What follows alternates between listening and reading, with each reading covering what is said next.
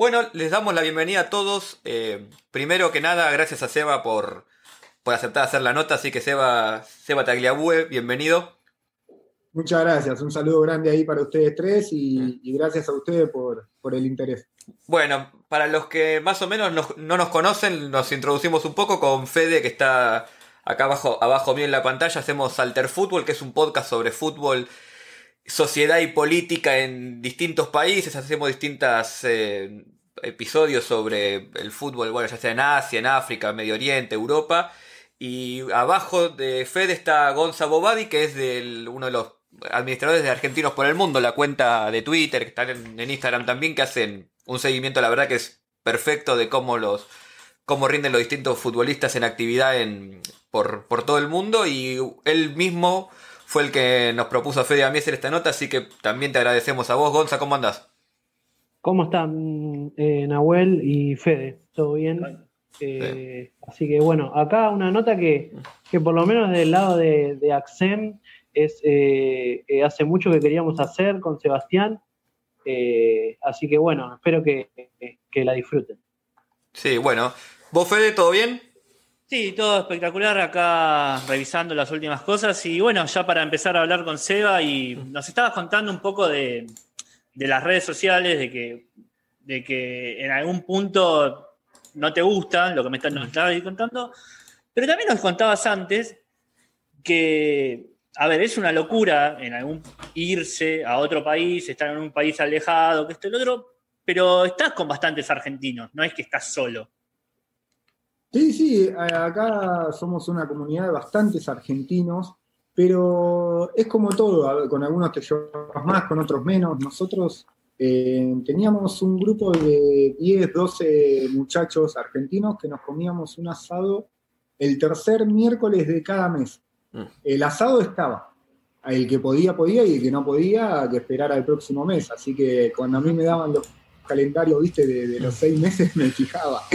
A ver, porque alguien siempre ponía la casa y estaba muy bueno, estaba muy bueno porque te juntabas y hablabas de, todo lo de Argentina, de todo. Eh, y, pero sí, sí, acá, como hoy en día en todas partes del mundo la tecnología avanzó mucho y vos llegás un lugar y pones, no sé, restaurante argentino, en comunidad argentina, Facebook en argentinos en Emiratos.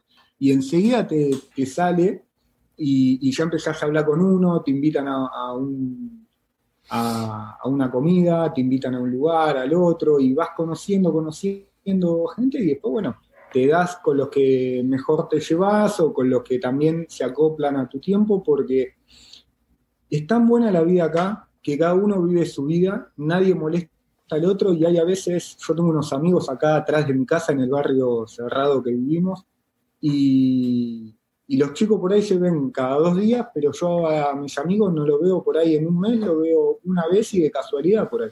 Porque claro, eh, yo tengo los entrenamientos a la tarde, partidos, eh, él trabaja para el gobierno, ¿viste? Eh, y se, se hace complicado. Mira, y ya que estamos, o sea, vos estás en Emiratos desde más o menos el 2012, 2013, ¿no? Sí, esta va a ser la octava temporada. Sí, llegué acá 2013, o sea, arrancando la temporada 2013-2014. O sea, y ya estás eh, acostumbrado, digamos, eh, asentado totalmente, pero aún así, y en un, justo en un lugar que la verdad que dentro de esa región es de, lo más moderno, más avanzado, un buen estilo de vida, y aún así, ¿extrañas Argentina y extrañas el, bardo que es vivir acá en Argentina o ya eso ya quedó atrás? Sí, sí, yo, yo sí, yo soy muy apegado a, por ejemplo, a mi papá, a, mis hermanos, a mis amigos.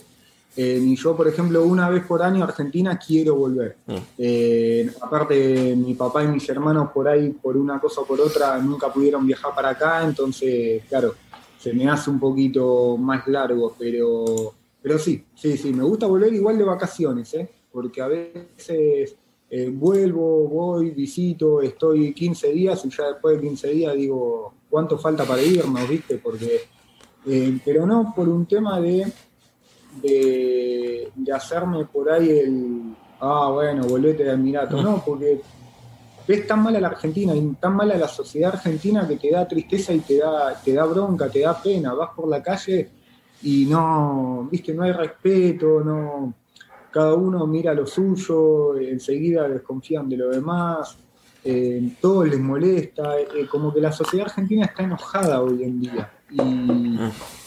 sinceramente yo a veces, a veces, me vuelvo mal, me vuelvo mal y, mi señora me dice, viste, yo te digo que no tenemos que volver. Claro. claro que, eh, bueno, un tema que, que suelen hablar, hablarse entre viajeros o... Mm. Porque más allá de que vos sos futbolista, eh, sos viajero, porque estás en un país, después te vas a otro, y estuviste por diferentes. Eh, como que está acelerado, ¿no? Eh, tengo un amigo que trabaja viajero, de paso, perdón que haga, pero le mandamos un saludo a Agustín. va por todos lados y cuando llega acá, de repente ve que estamos eh, a dos marchas más arriba. ¿Eso es lo que te pasa? ¿Lo que sentís? ¿Que estamos dos marchas más arriba? Yo creo que en dos marchas se queda muy corto.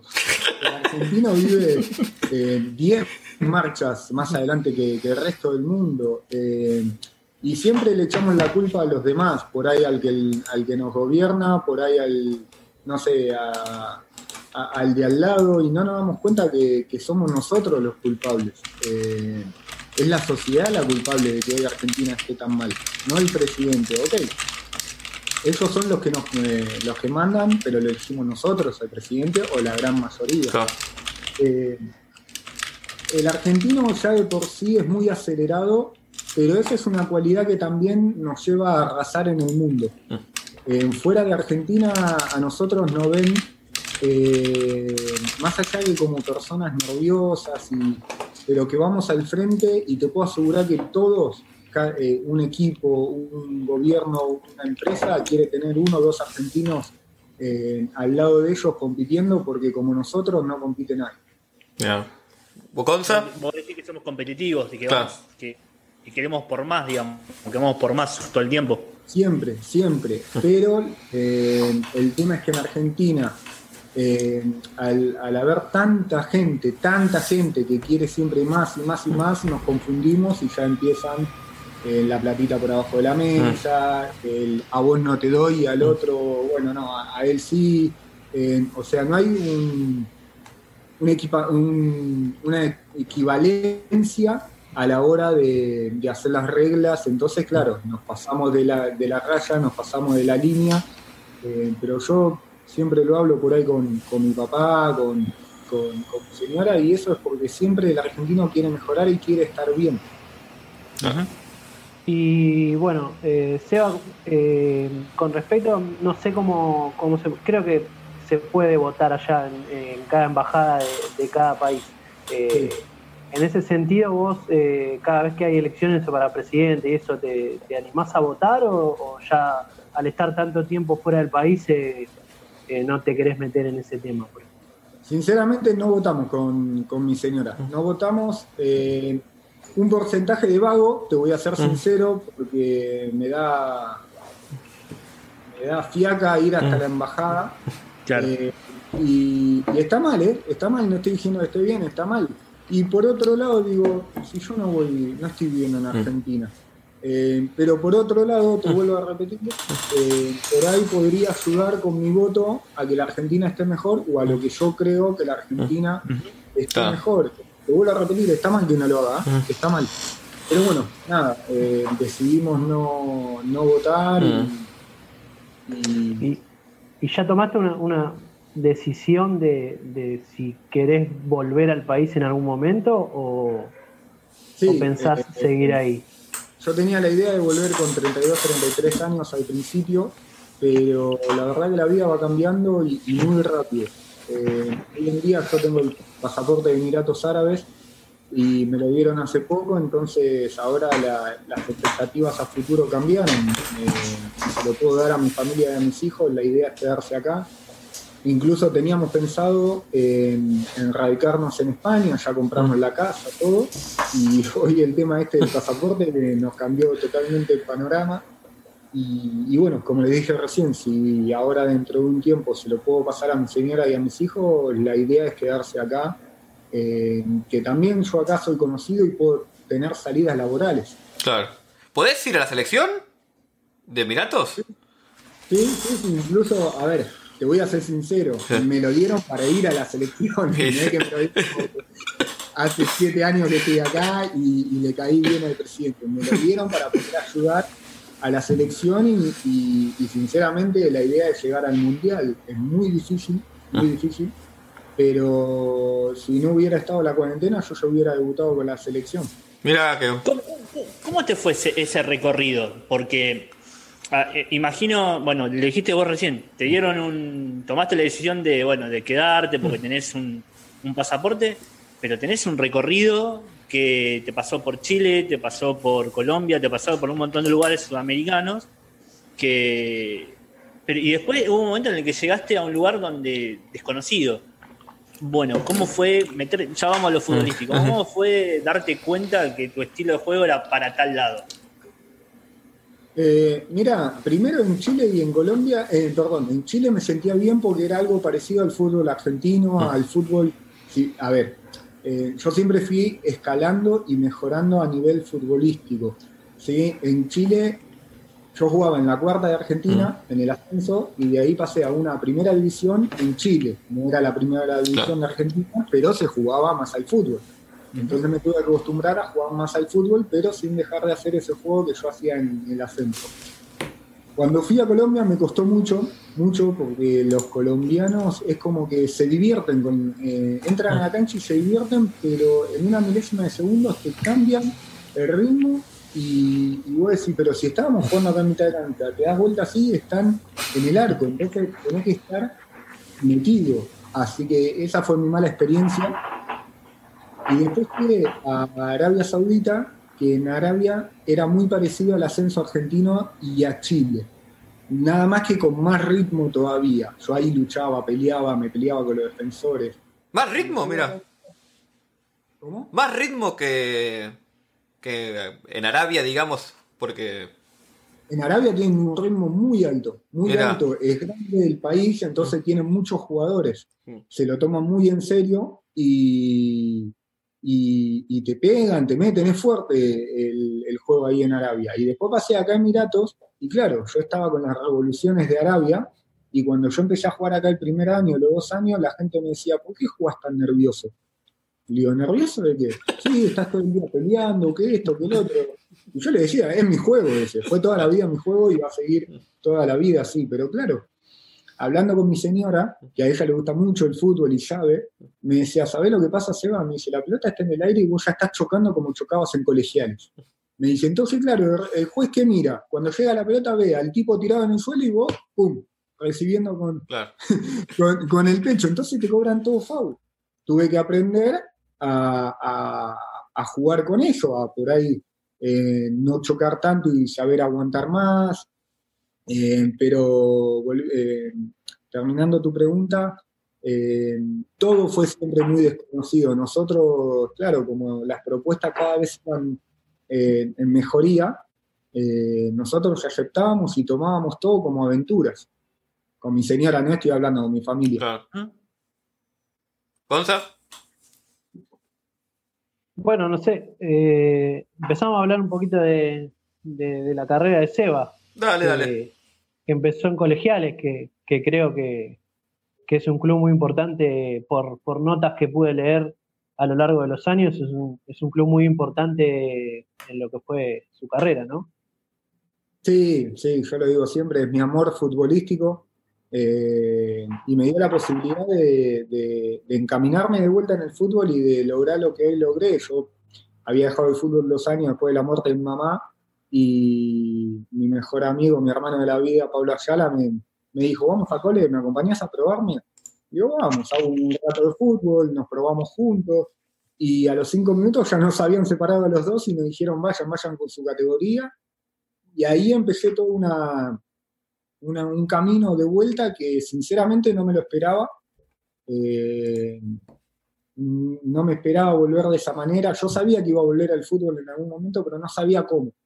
Y bueno, nada, eh, empezamos a jugar, el primer año me costó, fui suplente, pero suplente mal que no me citó, me citó el primer partido el técnico, me agarró después del partido y me dijo, mirá, Seba, hace mucho que no haces fútbol, hace mucho que no estás en un equipo de AFA competitivo y no estás en el ritmo. Seguí entrenando, que, que, yo te voy a volver a dar la posibilidad. Y la primera ronda no me volvió a citar, me citó en el, primer partido de la segunda ronda y bueno, y ahí empecé a hacer goles, suplente, ¿no? Obvio, y, salimos campeones. Eh, y después ya el próximo año sí, agarré la titularidad en quinta y, y ahí arranqué hasta llegar a primera. y vos después salís campeón con colegiales antes de irte, ¿no? Ascendés. Sí, después de cinco años, cuando yo subo a primera, mm. descendimos, la B a la mm. C, estuvimos cuatro años para, mm. volver a, ascender y sí, al quinto año que yo estaba en primera, ascendimos y fui goleador, que eso eh, es, lo mejor que le puede pasar a un delantero. Salir campeón y, ser goleador del torneo es lo mejor que le puede pasar. Sí. Y, y eso es lo que te permite después ir a Chile.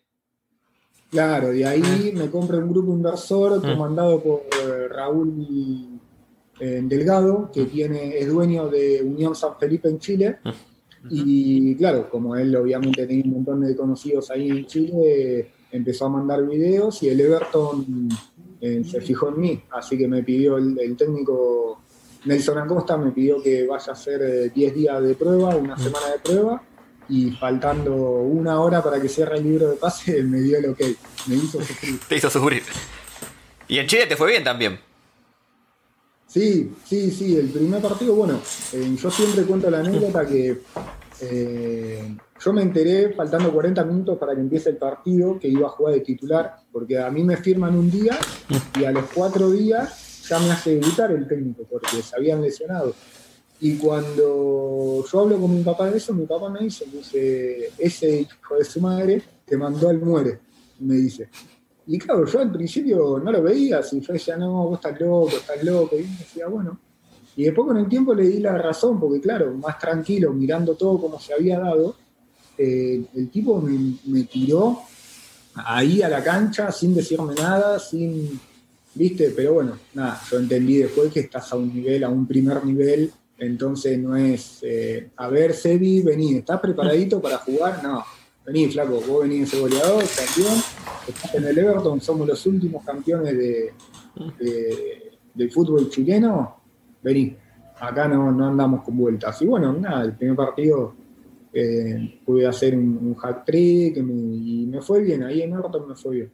¿Y cómo fue ese cambio? perdón, Fede, te dejo. De, estar en el, en el, del ascenso a de repente estar en la primera división de un equipo que, de Chile, que te tiren hacia la cancha, o sea, ese, ese momento todo rápido, porque como decís vos fue así, todo, ¿cómo, cómo fue ese cambio? Es que creo que fue tan rápido que no me dio tiempo a, pensar nada. Eh, yo estaba, bueno, pasó todo el verano, yo justo ese verano me había casado, nos casamos con mi señora, eh, fuimos de luna de miel, volvimos, yo empecé la pretemporada con Cole y en el medio de la pretemporada me llamó mi representante diciendo que tenía esta posibilidad de Chile, que me vuelva, ya habíamos ido, no me acuerdo dónde era la pretemporada, pero habíamos viajado dos horas y media, llegamos un día a la noche y al otro día a la mañana me dice, volvete que te tenés que ir a Chile a, probar. Y, y estuve 10 días con los nervios que si quedaba, que no quedaba, que si quedaba, que tenía que conseguir casa, que dónde era. Es más, mi mujer llegó a Chile y no teníamos departamento, no teníamos nada. Eh, y, bueno, y firmé y a los cuatro días teníamos la concentración y el técnico me dijo concentrás y, empezó todo. Cuando me quise dar cuenta ya me estaba volviendo para las vacaciones en Argentina. Ah, ahí, Fede, pero No, a ver, porque vos recién dijiste eh, Nelson Acosta. Nelson Acosta es un técnico muy reconocido, es muy reconocido y hay varios técnicos que pasaron por tu carrera que son muy reconocidos y te, te van te eligen para un determinado proyecto, para alguna situación. Y de repente hay mucha gente, mucha gente que quizás ve el fútbol, ve, el fútbol de vez en cuando, se queda con las grandes luminarias de mm. Europa, lo que sea, y dice, bueno, eh, estos jugadores quizás no tanto. Pero a vos te eligen eh, técnicos importantes de mucho renombre, con mucha carrera. ¿En qué, se puede comparar, si se puede decir de alguna forma, eh, que a vos te elijan, que a vos te busquen, que, y que hay técnicos que realmente saben de fútbol, que estuvieron durante mucho tiempo, que te vayan a buscar? ¿Cómo, ¿Qué se le puede decir? Bueno, yo también, esto, esto también es fútbol, es un fútbol que vale la pena, que vale la pena ver y estamos para competir a cualquiera. Mira, yo creo, por todo el recorrido que hice a lo largo de mi carrera y, en la etapa que estoy hoy en día, que me eligen por, eh, por la capacidad de no bajar nunca los brazos. Vos me vas a ver, faltando dos minutos de juego, que sigo corriendo. Y por ahí hay muchos argentinos que lo hacen. Pero aparte de correr y de meter, tengo una estadística que, que me avala a a que, por ejemplo, no sé, vos vas y, le llevan los directivos de un club, le llevan la carpeta al técnico y, lo primero, obviamente, lo primero se fija en un delantero cuántos goles hace. Esto, mm. esto y esto. Bueno, a ver, de estos tres que meten entre 15 y 20 goles por mm. temporada, ¿cómo juegan? Y no, mira, Sebastián corre y en una temporada de 26 partidos juega un promedio de 24. Este otro juega 20 porque se lesiona o lo echan. Y este otro juega 22. Bueno, listo. Ahí yo ya gané un puntito. Ah. Eh, después, por ejemplo, eh, cómo juegan. A mí por ahí me gusta ayudar bastante al equipo. Soy un número 9, pero no me quedo caminando. Me gusta ayudar al equipo. Eh, después puedo devolver muy. Yo creo que un poco por la técnica individual que tengo y por, la actitud que, que entrego dentro de la cancha, sumado, que es muy importante, a los goles. Se dice en el mundo que un, delantero sin gol es un enganche. Eh, entonces, bueno, yo creo que, ese conjunto de, cualidades hoy no se ven tanto. No quiero decir que, discúlpame, no quiero ah. decir con esto que es el mejor ni uno de los mejores, no. Quiero decir que se ven, o por ejemplo, eh, un Agüero, un Lautaro Martínez, mm. que sin ser 9-9 juegan por todo el frente de ataque, ¿sí? o un Guanchope Ávila, un Sebastián Tagliabue, un Benedetto, que somos nueve de áreas y, no nos movemos de ahí. Ahí está. Vos recién dijiste, eh, nombraste, bueno, nombraste un par de jugadores incluso de Argentina, no por un tema de comparación o, lo que haga, o cualquier tipo de, de esa idea, pero se está viendo por nivel de Mundial de Clubes, por nivel de un montón de otros torneos, que el fútbol está más parejo. Pero igual, en, Argentina, todavía está esta idea, nada, bueno, River, River perdió con el Alain, por ejemplo, en la semifinal de... Y el fútbol se emparejó, y River, teniendo en cuenta que es un equipo de los de, que era el campeón de la Copa Libertadores en ese momento.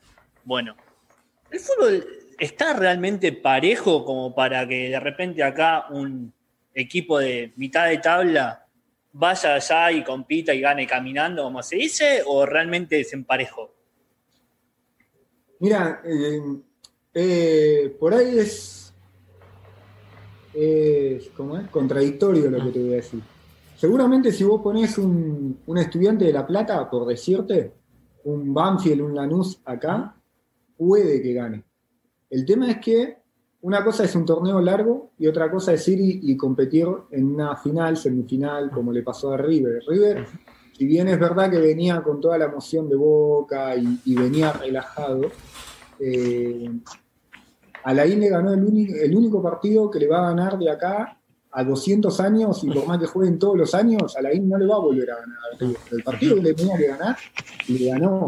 Lo mismo con el Shazira que jugó contra el Real Madrid en la semifinal y no le ganó porque uno de los delanteros de Al Jazeera quiso ser generoso y en vez de hacer el gol dio el pase al costado y el compañero estaba en offside, porque si no se ponían 2 a 0 faltando 15 puntos. Y no estaba en la cancha. La forma en que los jugadores de Real Madrid estaban jugando y habían salido, habían salido a jugar, no le iban a dar cuenta en 15 minutos. Eso te lo puedo asegurar. Eh, el tema muchas veces es que como el fútbol no es tan visto en varias partes del mundo, se cree que es malo, se cree que tiene muy bajo nivel. Eh, entonces, eh, muchas veces uno habla eh, por no estar informado. Por eso a mí muchas veces no, me gusta hablar sin, conocer o, eh, por ejemplo, acotar de algo sin saber qué le está pasando a la otra persona. Porque por ahí, a ver, vamos a poner un ejemplo. Messi, que hablan maravilla de Messi. Vas a un partido y por ahí no le tocó hacer un buen partido.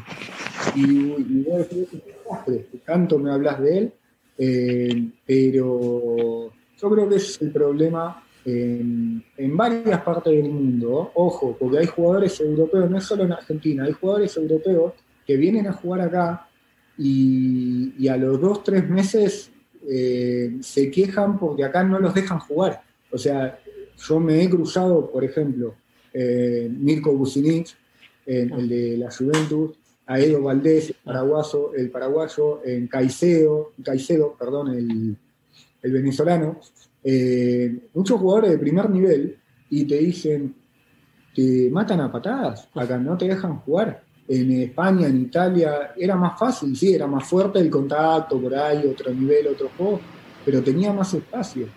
El tema es ese, que acá vos venís y te dicen, ah, vos sos tal jugador en Europa, vení. No, pasamos. no te la van a hacer fácil, porque saben que te traen acá. Entonces, ¿qué pasa? Mucho eso en Europa, en Argentina, ah, Emiratos Árabes, ah, los que tienen un montón de plata y están forrados en guita. Eh, sí, deben jugar ellos con los jugadores. Sí, están forrados en guita. Pero a ver, si ustedes estarían forrados en guita, saldrían a la cancha, a la calle y tirarían su plata así, no, mm. ustedes van a estar forrados en vida y ustedes se la van a comer toda la, eh, plata. Mm. Entonces, eso eh, muchas veces la gente habla porque el aire es gratis, digo yo. Porque si tuvieran que pagar no hablarían.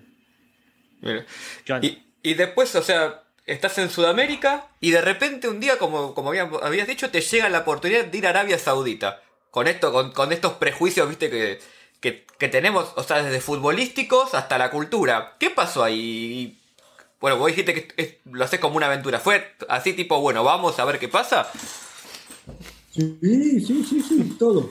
Y, te soy sincero, ¿eh? y no es de por ahí de baboso, mm. como se dice en Argentina, el gobernado. Mm. Si yo no hubiera tenido a mi mujer al lado mío, no salgo, pero ni de colegial. Eh, muchas veces mi mujer es la que me decía, vamos, ¿cuál es el problema? A ver, en el fútbol vos te la bancás, poneme en Barcelona y yo voy al frente, a ver, voy a tener miedo, eh, uy, haré las cosas bien, no haré las cosas bien, pero vos poneme que yo voy para adelante. Eh, le digo, pero la vida, que esto ya lo tenemos a más chicos. Y me decía, ¿cuál es el problema? Si nos va mal, no volvemos. ¿Y cuál es el problema? Hay millones de equipos, millones de países, y nosotros nos estábamos yendo y mi papá me decía, pero Seba, vos, sabés dónde estás yendo? Lo mismo cuando fuimos a Colombia. Mi, papá me decía, cuídate de la droga, de los tiros, de los narcos, de esto. Pará, le digo, yo no voy a la guerra.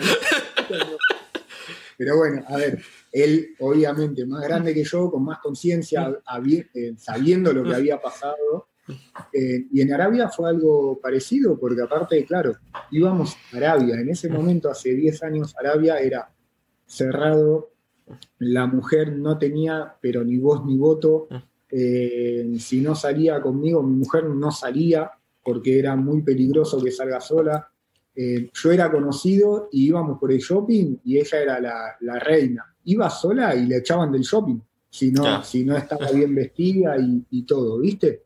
Entonces, eh, yo me voy por las ramas, pero a tu pregunta, yendo íbamos a un lugar totalmente desconocido y, empezamos a conocer una vez que estuvimos allá. Una vez que conocimos, el, primer año fue muy difícil, muy difícil, incluso no queríamos volver, pero después pones la cabeza en fría, sabes lo que querés eh, y tenés que estar un paso adelante de ellos. Entonces ahí nos acostumbramos y bueno, a los dos años pudimos venir para acá, para. Gonza, vos estás, ¿ya volviste? Ahí, ahí está. Sí, está bien. Eh, no, iba a eso, que a veces vos, de, bueno, vivías acá en Argentina, bueno, fuiste a Colombia, Chile, pero eh, seguiste con, esa idiosincrasia de la Argentina y llegar a un país como Arabia Saudita, que es totalmente lo opuesto seguramente, eh, eh, te hace para, para moldarte, digamos, a, esos países, te tenés que cambiar el chip 100% y, y ser como, como uno más de ahí, ¿o no? Sí, a ver, no sé si al 100%, porque por ejemplo, con mi mujer nos gusta ser muy respetuosos, tener principios y códigos, y yo creo que en todas partes del mundo, cuando vos llegás, tenés que conocer, lo primero que tenés que saber son las reglas, lo que podés y lo que no podés hacer. Ah. Nosotros sabíamos que llegando a Arabia o acá a Emirato, por ahí ir agarrado de la mano con tu mujer, darle un beso en la boca en la calle, no se puede. Imagínate que la primera vez que llega mi señora a Arabia, llegaba a un país vecino, Bahrein. Bahrein es como Emiratos, es muy libre. Y cuando bajó del avión, yo le tiré la, boca para darle un beso salí, salí, no me toques, no me toques que acá no se puede, no me toques, no me toques, me decía, ¿viste? Y yo le digo, no, amor, acá sí se puede, le digo, esto es libre, no, no me importa, no quiero llegar y tener problemas, me decía, ¿viste? Entonces, eh, es un poco lo que yo te digo, eh, cuando vos vayas a viajar a un país, vaya de vacaciones o lo que sea, tenés que saber qué podés hacer y qué no. Eh, cuáles son las reglas, hasta dónde podés empujar. Y nosotros eso lo tuvimos siempre claro eh, y nos adaptamos a, esas reglas. Eh, y no fue, no fue difícil. No fue difícil. Ahora, en otras cosas, por ejemplo, eh, yo soy muy respetuoso de todos, del que sea. Y en el supermercado por ahí te querían primerear, te querían pasar por adelante. Y yo me los quedaba mirando como diciendo, ¿en serio? O sea, soy yo el próximo, ¿a dónde va?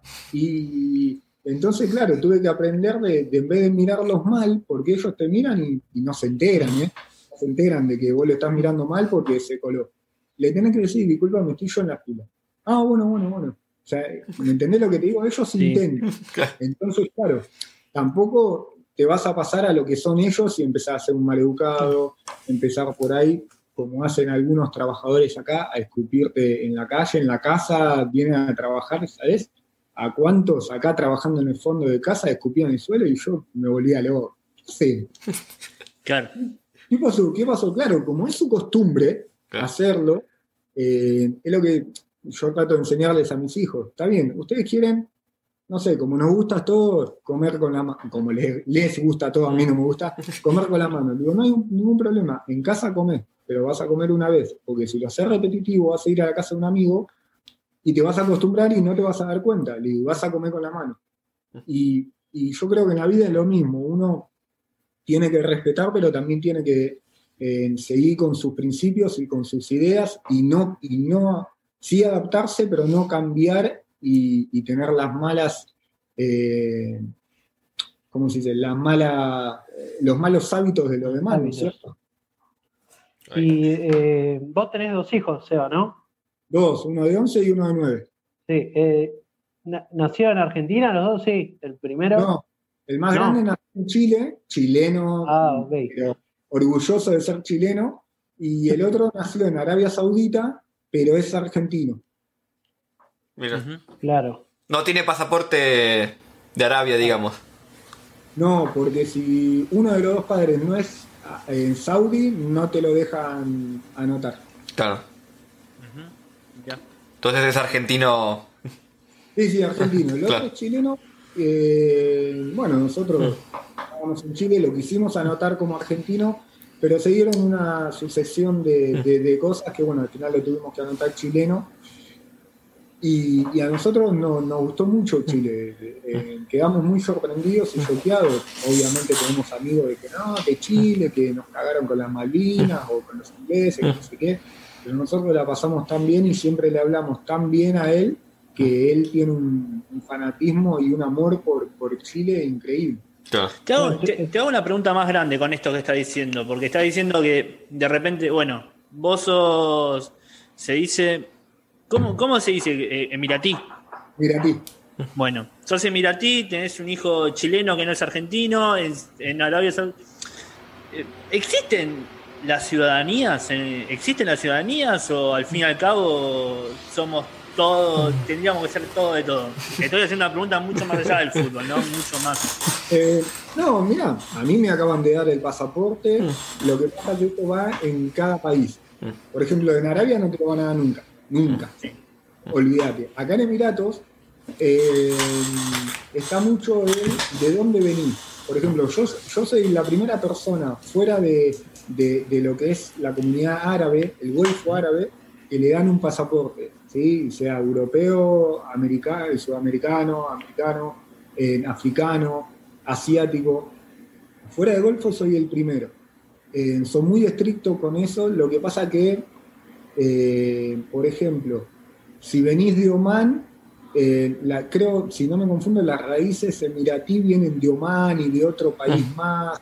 ¿Viste? Entonces, bueno, si venís de esos lugares y naciste acá, te dan el pasaporte.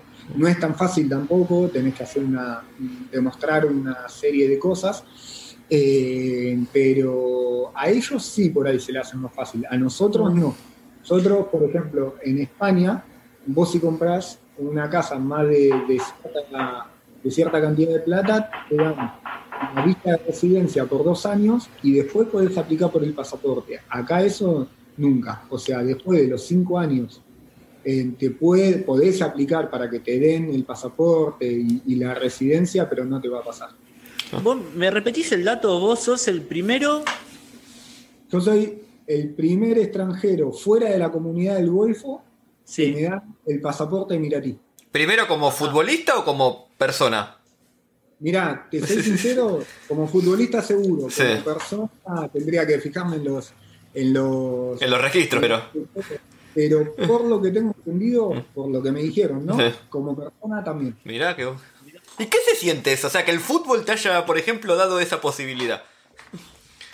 Es una locura, es algo impensado, sinceramente, porque nunca lo hubiera esperado, porque como conozco la cultura, si vos me decís España, Italia, cualquier otro país, Estados Unidos, vos sabés cómo son las reglas y que después de cinco años podés aplicar. Es más, muchos hacen eso, se van a vivir cinco años, por ahí comen fideo todos los días, pero después de cinco años tienen dicha nacionalidad. Yo iban cinco años, cinco años y medio, y, la verdad que no, no, mm. prestaba atención hasta que en un momento fui a la entrega de trofeos, había salido goleador, mm. y subo y el presidente de la Federación de Fútbol, un Grondona, un Chiquitapia, me dice, ¿te gustaría jugar para la selección del país? Y yo me quedé duro, ¿viste? ¿Viste cuando le querés demostrar toda la felicidad que tenés y no te salen las palabras? Eh, y le digo, va a ser un honor, un orgullo, le digo, no, sí, ya, mañana, le digo. Eh, a todo esto yo estaba arriba del escenario, 500, 600 personas sentadas mirándonos, eh, y el tipo hablándome como si nada. Y bueno, pero después, bueno, no se dio en ese momento, hace, esto fue hace dos años, y hace seis meses volvió a surgir todo, y finalmente me lo dieron, pero eh, yo lo llamé a mi papá y le dije, papi, ¿vos te das cuenta dónde está tu apellido? Eh, puede ser que llegue a la selección de Emirato. Y él, bueno, orgulloso me dijo, nuestro apellido. Le digo, sí, ya sé, le digo, pero lo que te que dar cuenta es eh, dónde, dónde va a estar el apellido Tagliabue. Y bueno, nada, la verdad que soñando con, ese momento de, debutar y ni te cuento si podemos clasificar al Mundial. Le voy a pedir disculpas a Fede y a Gonza porque me voy a ir un poco de las ramas porque por mi amor por el fútbol árabe. Eh, el año pasado que se jugó la Copa Asia en, Emiratos Árabes, que fue todo un, fue todo un tema en enero, eh, tuvo justo un rendimiento medio ahí, medio flojito, porque le faltaba lo que para mí es el mejor jugador del, Golfo, que es Omar Abdulrahman, que estaba roto. Eh, pero más allá de eso, se, notaba esa presión de la gente, sobre todo los partidos con Qatar, que, ya había un poco de pica. Y, uno, o sea, uno, uno a lo mejor piensa, no, o sea, salvo los países más, no sé, importantes como Argentina en el fútbol o tiene esa presión por ganar, pero después en otros países no, no existe eso. Y yo veía, veía eso y la verdad lo... Veía que los jugadores estaban nerviosos de, jugar ese partido, porque la verdad era duro... Eh, era duro verlo, no sé si vos lo pudiste ver eso, porque eh, cuando, cuando fue la Copa hacia allá y si... Y si pensás que eso a lo mejor te, te da una cierta ventaja de esta cuestión que decimos del argentino de que se sobrepone un poco a esas situaciones y, y es verdad, o sea, esa derrota en la Copa Asia en el fútbol de Emiratos Árabes trajo toda una serie de cambios, de problemas, o sea, y vos ahora como que venís a encastrar en esta nueva etapa, ¿no? Bueno, como te contaba recién, la primera vez que me iban a dar el mm. pasaporte era para jugar esa copa. Yo la sufrí mucho esa copa. Cuando cuando yo estaba acá en casa y pongo el partido, eh, la mira mi señora y le digo, vos sabés lo que estoy sufriendo por adentro. Le digo, yo podría haber estado ahí. Le digo, jugando.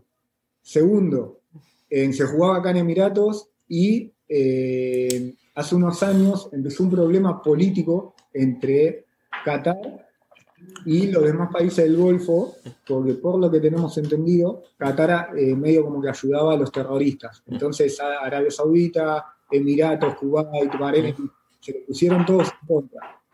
Eh, tanto así que estuvo a punto Qatar de no venir a jugar, de no venir a jugar esa copa.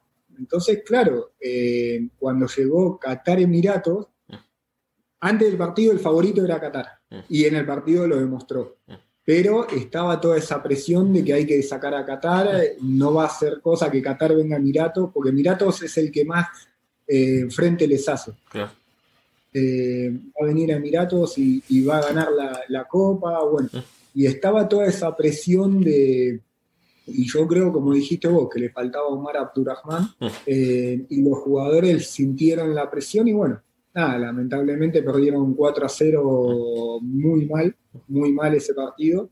Y después Qatar salió campeón, así que fue un golpe duro. Sumado a eso, Qatar, creo que si no es ese año o el año anterior, no sé cuándo Qatar va al Mundial, y el último Mundial va a Arabia.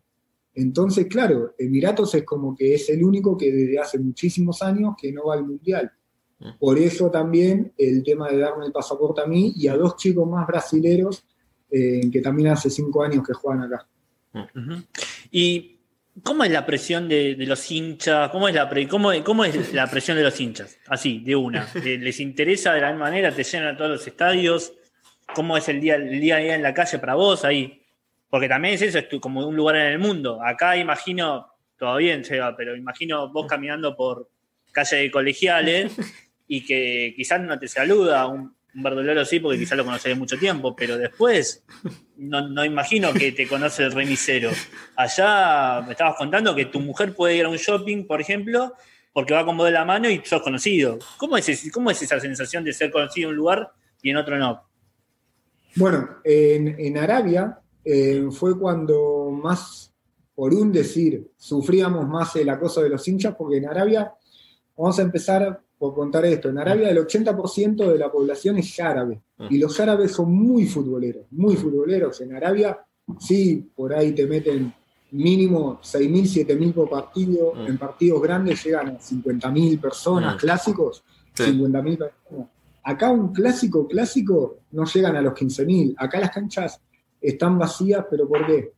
Porque acá es todo lo contrario. El 20% de la población en Emiratos es local. El resto de la población, yo creo que de ese, de ese 80 que queda, el 80%, o sea, no el 100% de ese 80, el 80% no sabe que existe el fútbol. Yo cuando me encuentro con gente o vamos a fiestas, la primera pregunta es, ¿y vos qué haces acá? yo le digo, soy jugador de fútbol, o mi señora dice, no, estamos acá porque mi, mi marido es jugador de fútbol, muchos te dicen, ¿y le pagan? Y vos te quedás, ¿viste? ¿Y profesional? ¿Qué es? ¿Técnico? ¿O qué? ¿En inferiores? No, no. Y claro, después una vez que me van conociendo y ya van viviendo varios meses, ven que salgo en las revistas, en, en, la televisión, que, por ejemplo, eh, yo tengo un amigo piloto argentino que, claro, vuela con muchos emiratí y se vuelven locos. Ahora me, él lo hace como, un, como una como anécdota, ¿viste? Como eh, lo mira así y se, y se ponen a hablar y en algún momento sale la conversación y le dice, yo soy amigo de Tigali. Y los tipos se vuelven locos, Tigali, no, bla, bla. Entonces, a ver, los locales, muchas veces me da vergüenza porque vamos en el shopping ahora con mi señora y claro, viene un nene árabe, viene una persona y se ponen a gritar, Tigali, Tigali, claro, y las demás personas me miran y diciendo, ¿este quién es? Y, me da vergüenza. Yo le digo, no, chicos, cállense, cállense, me ven así, me sacamos una foto, todo bien, pero me da vergüenza. Eh, sinceramente, terminando con la pregunta, eh, ¿qué me sucede cuando vuelvo a Argentina? Nada, porque yo no juego al fútbol para ser conocido y para ser famoso, porque si hay algo que, me molesta por ahí, eh, no tener una vida privada, y eso que no soy un jugador promedio, pero bueno, muchas veces mi mujer me dice, escuchame, controlate que te están mirando de acá, te están mirando allá, y, viste, y yo a veces digo, sí, bueno. Y entonces, claro, cuando vuelvo a Argentina no me conoce nadie, mejor, para mí estoy tranquilo, con mi familia, soy, soy muy amiguero y muy familiar, entonces, eh, viste, no, no soy ese tipo de jugador de que sí, voy a un lugar y quiero que todos me conozcan, me saluden, que, no, cuanto más desapercibido puedo pasar, mejor. Eh, afortunadamente, para nosotros me fue muy bien a lo largo y soy muy conocido y bueno, nada, a ver, no tengo ningún problema de sacarme una foto, dos, diez en Arabia. íbamos con mi mujer y mis hijos al, shopping y había veces que mi mujer me decía, bueno, te espero en Adidas, te espero en tal restaurante, porque se juntaban 50, 60 árabes y claro, yo no tengo ningún problema en sacarme fotos. Entonces ella que me decía, sigo caminando, vos después cuando termines tranquilo, alcanzame. Claro, claro. Y, iba a, lo del apodo, quería llegar, ya lo dijiste vos, pero eh, no, un montón de veces lo hemos buscado con los chicos que hacemos Accem y no sabíamos bien cómo se decía, qué ese significado tenía. Para nosotros era Ticali, pero no entendíamos bien cómo era. Eh, ahora dijiste vos que era Tigali. Eh, ¿Y de, dónde vino ese apodo? No, supuestamente es mi apellido. En vez de ser Tagliabue, es Tigali. Es ah, claro. Yo Arabia y me empiezan, me decían Tigali, Tigali, me saludaban. Yo pensé que era, que soy sincero, una palabra en árabe. Hasta que en un momento pasó uno cara a cara y me dice Tigali. Y me quedé. Entonces yo al entrenamiento y le digo a un compañero, escucha, me digo, ¿qué es Tigali? Y se me queda. Y me dice, ¿tu apellido? Le digo, no, mi apellido es Tagliabue. Me dice, bueno, a partir de ahora, ¿acaso es Tigali? Y claro, los comentaristas empezaron a decir el apellido en inglés y llegó un momento que le salía Tigali, Tigali, Tigali y en vez de Tagliabue. Y me quedó, me quedó ahí. Genial. Claro, porque en los relatos era, eh, a veces cuando haces el gol, lo dicen tres, cuatro veces seguidas, Tigali, Tigali, Tigali, así. Y a veces no lo encontrábamos y decíamos, ¿qué significará? ¿Qué no? Bueno, ahora ya nos sacamos la duda. No, genial. Eh, y, a ver, decías esto ahora de estás viviendo en Emiratos, pasaste de equipo ahora justo a, comienzo de año, ¿no? Al, al Nacer. al Nacer, perdón, sí. Sea de fútbol árabe, pero no sé árabe, o sea, mi problema es ese. No, pues que hay alguno que hasta a mí se me complica decir todo. Sí, sí. ¿Y qué, cómo se dio ese cambio? ¿Qué pasó? O sea, había cumplido ya una etapa en el, al, Alwada, ¿no? ¿Está bien dicho ese? Sí, Alwada, Alwada, es, según de dónde vengas, claro. Eh, sí, yo hoy en día mm. con el diario del lunes mm. yo creo que eh, terminé una etapa, mm. terminé un ciclo. Eh, yo creo que más adelante, más con el paso del tiempo, voy a decir que estuvo perfecto. Yo hoy estoy convencido de lo que, de lo, que hice, de haberme cambiado, por cómo veo las cosas en el club, cosas que están pasando. Y creo que era momento de cambiar. Y, bueno, estoy cambiando un equipo que es igual que la Guarda, hmm. eh, nada más que los últimos años el Guarda estuvo mejor, pero a nivel dirigencial, a, hmm. nivel club, son muy parecidos. Es como un pasar de por ahí de un. Bueno, de un. No sé, pasa que son clásicos, Independiente. No, digo, no por el clásico Independiente, sino. Ponele. Por la jerarquía, decís. Un Vélez San Lorenzo. Claro. ¿sí? Eh. Así que, bueno, sí, fue un poco también cambiar de aire, yo ya me estaba sintiendo muy, eh, ¿cómo decir? Eh, llegaba a un punto que tenía mucha tristeza porque a mí me gusta realmente ponerme la camiseta, no soy de venir y bueno, pagame y no, la plata es secundario, la plata va a venir ya, y si no me pagas un mes, dos meses, al final del año me vas a tener que pagar porque si no voy a FIFA. Entonces, eh, yo voy y juego y me mentalizo y me pongo la camiseta, además. Hasta quise llevar a chicos de las inferiores a China con un amigo, con Tony, y, el manager de las inferiores, que había sido un manager mío, lamentablemente no quiso, pero ¿me entendés? O sea, ese tipo de cosas, yo me, trato de meter mucho, de ayudar a compañeros. Mi mujer me dice a veces, me dice, ¿qué te metes en esos quilombos? ¿Quién te llama ahí? Digo, no, a mí me gusta ayudarlos, a mí me gusta, porque si ellos están mal, después en la cancha no me van a dar un pase como me lo tienen que dar. Entonces ellos tienen que estar bien. Eh, pero bueno, de verdad, a veces por ahí me preocupo más. y, siete años en un mismo equipo, yo lo comentaba con mis amigos, mi viejo, eh, es contradictorio, ¿no? Porque después de siete años en un lugar tenés que llevarla de taquito, tenés que ser vos, el rey, y más como me fue, dos veces goleador, dos veces mejor jugador del torneo, en cinco campeonatos cuando hacía más de 10, 15 años que no salían campeones. Eh, y, era todo lo contrario, mis compañeros por ahí ya me estaban empezando a perder el, el, respeto en el sentido no que me, puteaban, pero como que ya no me escuchaban, eh, era el capitán y como que no tenía trascendencia. Eh, lo único que estaba haciendo bien era cuando me peleaba con los dirigentes por ahí porque no le pagaban a un compañero, no le pagaban al otro, le debían plata.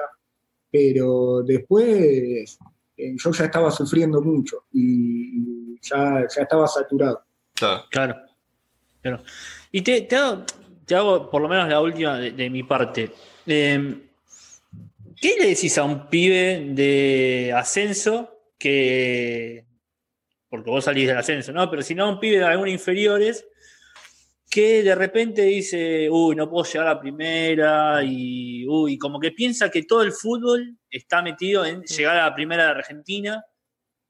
No digo que puedes llegar a ser tu carrera en el, lo, lo, mismo que fue tu carrera en el golfo, pero que de repente se cierra a decir cuatro o cinco clubes y nada más, y que no se da cuenta que existen 250 naciones y que el fútbol eh, es mucho más. ¿Cómo, cómo, lo, ¿Cómo lo tratarías es un pibe? Que nunca bajen los brazos y que siempre traten de buscar eh, otra opción, si no es tan cómodo, si no se le da la oportunidad.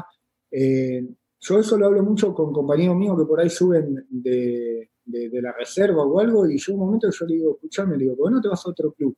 Digo, acá no vas a jugar, está él, adelante tuyo está el otro, el técnico no te quiere, eh, no, pero lo que pasa que la ciudad, y en Argentina es lo mismo, por ahí en vez de viajar 10 minutos, vas a tener que viajar una hora, porque el otro club te queda más lejos. Pero después con el paso del tiempo, ese club te va a dar una casa, te va a dar un auto, te va a dar un futuro. Eh, no termina todo en uno o dos años. Eh, ya te digo, yo había, yo arranqué en Platense, jugué en River, jugué en Boca, eh, y después dejé el fútbol por dos años. Volví a empezar en un equipo de la cuarta categoría, la luché, la luché, la luché y bueno, eh, pude salir adelante. Esto no es solo los chicos, también va mucho por parte de los papás, de, los amigos, si lo acompañan, si no lo acompañan. Eh, a mí, mi papá y la mujer de mi papá, Mónica, que, bueno, murió mi mamá, mi papá hizo, rehizo su vida, me acompañaron, tuvimos muchas peleas, muchos, muchos cruces, eh, pero yo estaba muy enfocado en lo que quería. Y yo sabía que iba a llegar y yo llegaba a casa del colegio y no tenía la comida preparada y me re enojaba con la mujer de mi papá. Y, ella hoy en día nos reímos de esas situaciones, porque ella me decía, era increíble cómo vos estabas concentrado en el fútbol. Pero claro, si por ahí la mujer de mi papá, eh, cuando yo me enojaba el otro día, yo llegaba y me tenía la comida preparada, y por ahí ella no era así y me volvía a pelear y me volvía a pelear, por ahí llegó un momento, no sé, que yo me hubiera ido a mi casa, que, viste, que por ahí hubiera perdido el rumbo, pero no. Eh, con nuestros enojos y nuestras peleas, ella fue de la mano con mi papá, mi papá me, ayudó, llegó un punto que mi papá me, me dijo, escúchame, si dentro de dos anitos no salí de colegiales, a trabajar, macho, me dijo. Y bueno, se dio justo que al año fui goleador, que, que fui eh, que fuimos campeones y de ahí empecé, pero que no bajen nunca los brazos, que no bajen nunca los brazos y que siempre pongan la cabeza en fría y no se encierren en, ciertas cosas. Por ahí, a ver, están viviendo, no sé, en Buenos Aires y viene un equipo de Córdoba y te tenés que ir solo a Córdoba, bueno, ponen la balanza, ¿es realmente lo que querés? ¿Querés llegar a ser jugador de fútbol? ¿Querés llegar a vivir del fútbol? Bueno, bancate. A ver, no es fácil. Hay muchos chicos que se vienen de, su, de sus provincias, de sus ciudades, cuando son chicos, en pensiones, y fueron campeones del mundo. Eh, hicieron una carrera bárbara. Y hay otros que nacen en cuna de oro y terminan jugando en la D, no en la C o en la B, en la D terminan jugando. Entonces, es puro sacrificio, de una manera o de otra, eh, es puro sacrificio y yo siempre lo digo, todas las carreras y todas las vidas son sufridas eh, pero a la larga tienen su, su, recompensación. Bueno, eh, bueno, acá dos cosas, Seba. Acá en YouTube hay un mensaje de tu viejo que mandó que dice, acá estamos en casa siguiéndote como siempre te amamos. Un mensaje. Un beso grande a mi viejo, un beso grande a mi viejo que ahí me, estuvo mandando unos mensajes, estás lindo, estás hermoso, eh, pero bueno, un beso grande. A Mónica también. Y, lo, y lo otro era, bueno, Diego Maradona estuvo dos veces por, por Emiratos Árabes. Eh, ¿Tuviste la posibilidad de verlo, conocerlo, hablar con él? Sí, fue a la salida de un partido. Eh, jugábamos en la ciudad donde él estaba dirigiendo, en, Fujeira. jugábamos nosotros contra un equipo, el otro equipo de la ciudad, perdón. Y después del partido me dijeron, está tu tocayo ahí. Digo, ¿qué tocayo? Me dice Maradona. Y yo me daba vuelta y miraba y no, a ver, estaba a 150 metros no lo reconocía, le digo, mentira, le digo. ¿Viste? Yo que iba a creer que Maradona estaba viendo ahí nuestro partido. Y me dice, ¿en serio, Seba? Me dicen, mirá, y cuando lo vi, me di vuelta la segunda vez, estaba así, el gordo. Así un poco más se tiraba a la cancha para, llamarme, ¿viste? Y ahí fui corriendo, pude cruzar cuatro o cinco palabras porque enseguida la gente lo vio y empezó a, a acercarse. Y fue un momento muy lindo. Tanto ese momento como el momento que, conocí a Messi son dos de los momentos más lindos que viví en el fútbol. No solo porque son los mejores jugadores del mundo, sino por la simpleza que tuvieron a la hora de hablar conmigo. Eh, siempre cuento que cuando yo conocí a Messi en Arabia, hacía cuatro días que había sido papá él. Ni siquiera le dije felicitaciones por tu hijo. De tan choqueado que yo estaba por la simpleza que él tuvo, eh, de la forma que me habló, me quedé choqueado, no me salían las palabras. Y bueno, nada, le pude pedirle una foto con mi hijo. Y con el Diego sí, con el Diego por ahí me, atreví un poco más a felicitarlo, a, desearle suerte. Iban primeros en el torneo, pero fueron dos momentos realmente muy lindos.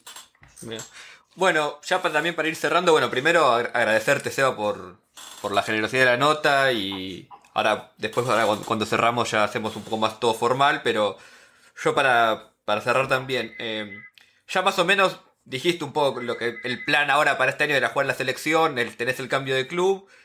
Eh, ¿Cómo ves tu carrera en los próximos años? Eh, ¿Tenés pensado seguir en, en, Emiratos Árabes? ¿Querés ir a otro, otra experiencia nueva? ¿Volver a Argentina? ¿Lo tenés pensado o es lo que, es, lo que el destino decida? Mirá, como te contaba al principio de la nota, fue cambiando tanto las ideas con mi mujer y, con lo que queríamos a futuro que mm. Hoy en día tenemos que decir, eh, mm. voy año tras año. Mm. Hoy tengo un contrato de dos años con el al eh, ojalá, ojalá pueda jugar mínimo tres, cuatro años más. Eh, veré dentro de dos años dónde, dónde me encuentro. Por ahí me encuentro, sigo haciendo los mismos goles por ahí me encuentro de que ya no aguanto más y, bueno, hasta ahí llegué. Eh, pero por el momento estoy estudiando la carrera de, técnico, estoy haciendo el curso de técnico con ATFA, ahí en Argentina, obviamente online, y, veré, veré dentro de dos años si, realmente estoy preparado, si realmente quiero, si siento capacitado. Eh, soy una persona que no, no hago nada por hacer. Todo lo que hago lo pienso, lo valoro,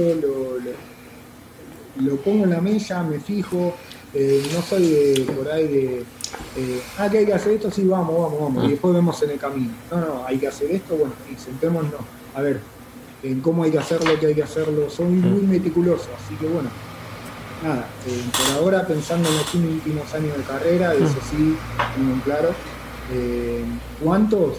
ojalá que mínimo tres, ah. y después veré, si, como te decía antes, si podemos obtener todos el, pasaporte, seguramente nos quedemos acá, y algo voy a tener que hacer, porque obviamente ah. tampoco me voy a quedar en casa de brazos cruzados, y seguramente sea eh, trabajando para el club. Bueno, genial. Eh, bueno, eh, agradecerte nuevamente. Nos, eh, espero que la hayas pasado bien con, nosotros. En esta, allá ya medio se levantó, pero en esta cuarentena acá en, Argentina, la verdad fue un momento muy grato y por lo menos a mí me, encanta, me encanta escucharte porque, o sea, yo, varias veces que, he visto partidos tuyos y que, y que vi cómo jugás y que lo que sé, sé lo que significás para el, para el fútbol en, esa región, la verdad es un, la verdad es un gran honor, así que te agradezco, te agradezco la, que haya tenido la diferencia y a, Gonza también, obviamente, por habernos dejado ser parte de esto, Gonza. Sí, sí. Eh, bueno, como dije al principio de la nota, la verdad que nosotros eh, en AXEM eh, lo hacemos casi, creo, si mal no recuerdo, empezamos alrededor del año 2007-2008 a, trabajar o a buscar los jugadores argentinos por el mundo. Y, bueno, Sebastián desde que empezó a hacer goles en Arabia, o sea, ya desde 2007-2008 ya no estaba jugando acá. Creo que de 2008-2009 recién empezó, empezó a irse afuera, así que ya siempre lo teníamos en el archivo y más cuando empezó a hacer muchos goles ahí en Emiratos, eh, siempre tuvimos las ganas de, charlar con él y bueno, era una cuenta pendiente. Bueno, Seba, vos, eh, Fede, ya para ir cerrando. No, desde ya muchísimas gracias, te agradecemos a vos, eh, particularmente a mí siempre me llama la atención eh, cómo toda una familia se mueve al ritmo del fútbol y cómo hay argentinos triunfando en el exterior, es algo que a mí me llama la atención y cómo es esto de cambiar, eh, pasar desapercibido en un lado y no poder entrar de shopping al otro, eso es algo que a mí me fascina porque nos hace dar cuenta de que los flashes no solamente están en Europa y solamente ahí, sino que es todo mucho más democrático a nivel mundial y, en el sentido de el fútbol en diferentes lados. Te, felicito por la carrera porque obviamente uno ahí también se da cuenta de dónde está el éxito en realidad. ¿Cuál es el éxito? El éxito también es eh, llegar a donde está y que quede bien en claro que, que el fracasado en algún punto es la persona que escribe y que insulta a otra persona porque no entra dentro de su, de su capacidad mental darse cuenta que una persona es exitoso en otros, en otros ámbitos. Eh, desde ya te agradezco, me encantó hacer la nota y muchísimas gracias. No, de corazón, gracias a ustedes por, el interés, por tomarse el tiempo. Eh, y me encantó, me encantó la nota, aparte de la posibilidad de que me vean también en Argentina amigos, familiares. Y, y un poco lo que decía vos, Fede, es, el éxito es lograr lo que uno se propone, no importa si sea grande, chico, en comprarte, no sé, una pista de Scalectric. Ah. Estuviste ahorrando un año y medio y bueno, pero te la compraste. Eso es el éxito. Proponerte algo, ir por eso y si no lo lograste, volverlo a intentar. Bueno, eh, les, quiero agradecer también a todos los que nos estuvieron siguiendo por, por YouTube y por Twitter. Tuvimos muy buenos números. Esto después va a estar subido, bueno, a YouTube ya va a quedar y después lo vamos a subir a, Alter Fútbol Podcast. Eh, como siempre decimos, nos pueden seguir en las redes, Alter Fútbol en Instagram, Twitter, eh, Facebook, donde estamos, alterfutbol.com. Y también sigan a Futbolistas Axem en también Twitter, en, Instagram también estará ahí, ¿no, Gonza? Sí, Instagram, Facebook, por ahora esas tres redes sociales. Y bájense la base de datos que es una locura, la verdad, la, la que hacen ellos. Así que bueno, gracias a todos y eh, hasta la próxima. Muchas gracias. chicos, muchas gracias. Chao, gracias.